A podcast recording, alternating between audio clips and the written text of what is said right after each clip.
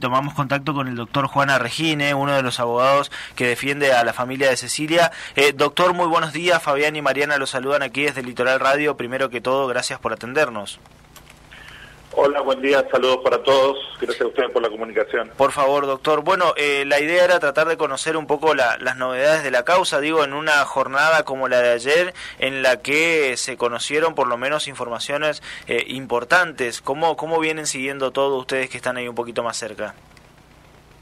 Bueno, la verdad es que eh, hoy le decía a un amigo temprano, estamos como, como Dibu Martínez de partido contra Francia, nos están peloteando por todos lados, es una causa que no para, es una causa muy compleja y, bueno, por suerte estamos bien. Eh, perdón lo, lo, gráfico, pero para que entiendan dónde estamos parados. Sí, sí, se entiende. estas personas eh, claramente durante mucho tiempo eh, se manejaban con mucha impunidad y estaban confiados en que no íbamos a llegar a en la distancia en la que hoy estamos, digamos. Mm. Entonces, eh, hacen todo en, en, este tren de, de querer este, incorporar elementos que en vez de solucionar o de darnos certeza en la causa, lo que hace es confundir mucho más a la Fiscalía especialmente. Pero entendemos que es parte de, de, su forma de actuar y obviamente del perfil también de su nuevo abogado, digamos, un colega al que lo conocemos, respetamos, pero que sabemos que, tiene esta forma de trabajar. Eh, en ese sentido, doctor, eh, recién comentábamos un poco acá en el piso eh, el anuncio de, de, César Sena acerca de percibirse mujer para justamente reducir su imputación por, por femicidio. ¿Cómo se maneja eso en este caso en particular? eh, cuál, cuál, cómo va a seguir ese, ese curso y también como un poco más global esta idea de un vacío legal en cuanto a lo que es la ley de género. Bueno, lo que hay que entender es que este hombre se puede percibir o autopercibir lo que quiera, aunque sea un lavarropa, digamos. Eh, el punto es que el día 2 de junio, que es el día que Cecilia desaparece, este hombre era su pareja, era hétero, es el que eh, a partir de un engaño la, mete en la vivienda en la que ella no, no podía entrar, porque de hecho Cecilia no ingresaba a esa vivienda, y ese día fue porque precisamente estaba engañada y confiada en que ella iba a, acompañarla a su pareja que arme el bolso para viajar con rumbo a Ushuaia, cuando en realidad todo demuestra que habían planificado su asesinato y luego el intento de hacer desaparecer sus restos. Eh, ese, ese punto, digo doctor, porque es importante, esto de la planificación, lo premeditado, ya está por la carga probatoria claramente evidenciado, digo, ustedes ya lo pueden comprobar. Sí, en realidad el, eje de toda la planificación es la mentira respecto del viaje a Ushuaia. Y la incorporación de los padres de César Sena se da cuando precisamente vemos que este joven lleva a la vivienda familiar a Cecilia, porque si de última, analizando eh, hipótesis, si él hubiera querido deshacerse de Cecilia por alguna otra cuestión, no la iba a llevar al lugar donde comprometería a la familia, lo hubiera hecho en cualquier lado, de hecho, después de despedirse el primero de junio por la los padres, entonces, reitero, esto de el viaje a Ushuaia, esto de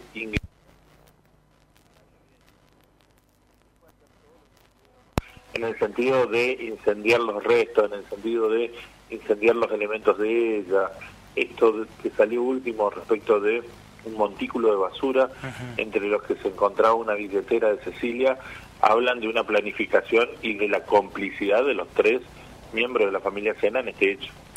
Doctor, en ese sentido, las imágenes que se conocieron, que, que según lo entendido ya estaban eh, presentadas dentro de todo lo que es el proceso legal, que eh, sitúa a todos los miembros del clan Sena al momento del asesinato el, de, el, día 2.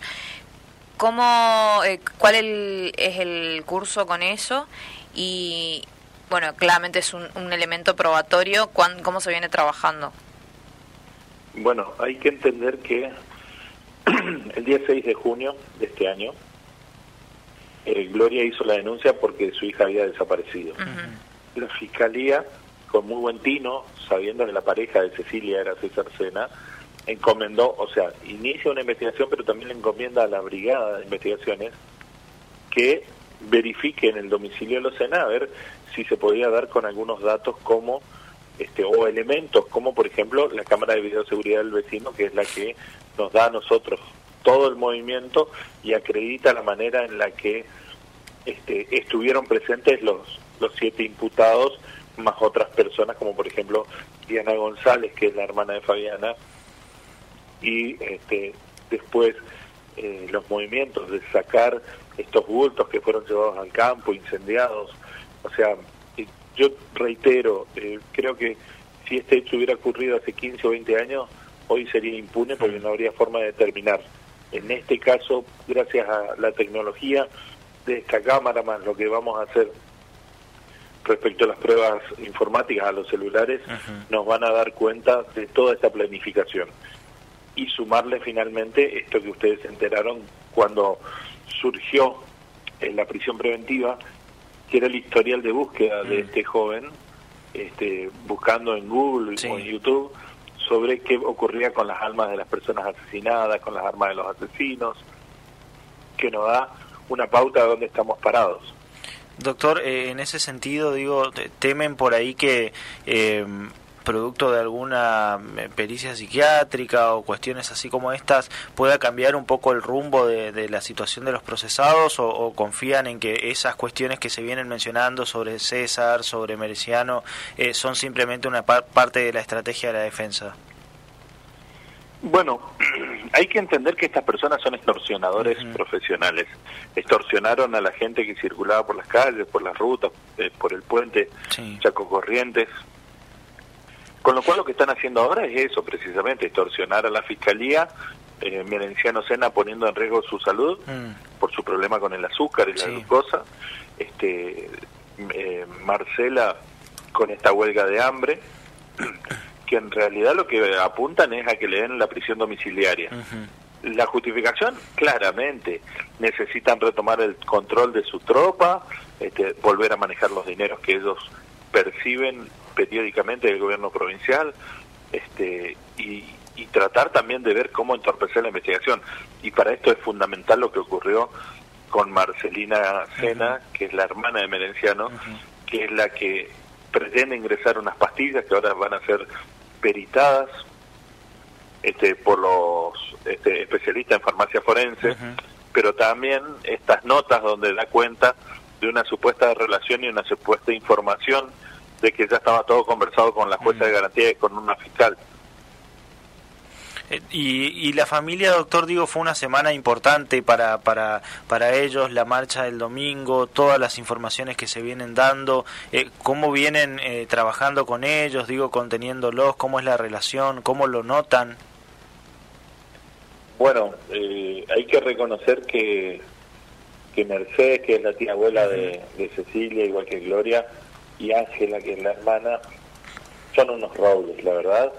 Son personas con mucha fuerza, que yo entiendo que también, producto de toda esta situación, ¿no? De, gente que las acompaña, que las anima, que las, que las ayuda, ellas están medianamente contenidas. Pero no pinta que en cualquier momento esto este, pueda hacer clic y el, shock las debe a ella a pasar por el momento de depresión que, que viene tras la pérdida de alguien tan querido y tan cercano como Cecilia respecto de ella. Eh, finalmente, doctor, y agradeciéndole el tiempo, ¿cómo continúa esto que en cuanto a plazos estaban esperando las muestras de ADN? Digo, ¿cómo continúa ahora en, cuanto al proceso? Bueno, eh, el, juzgado de garantías eh, fijó perdón, fecha de audiencia para la semana que viene para evaluar si siguen detenidos o no Emerenciano y Marcela Cuña. Bueno, esto lo había pedido el doctor Saife, que ha dejado de ser el abogado defensor de, estos, estas personas imputadas. Ahora el doctor Osuna, que es el que continúa con la defensa, va a tener que presentarse en esas audiencias.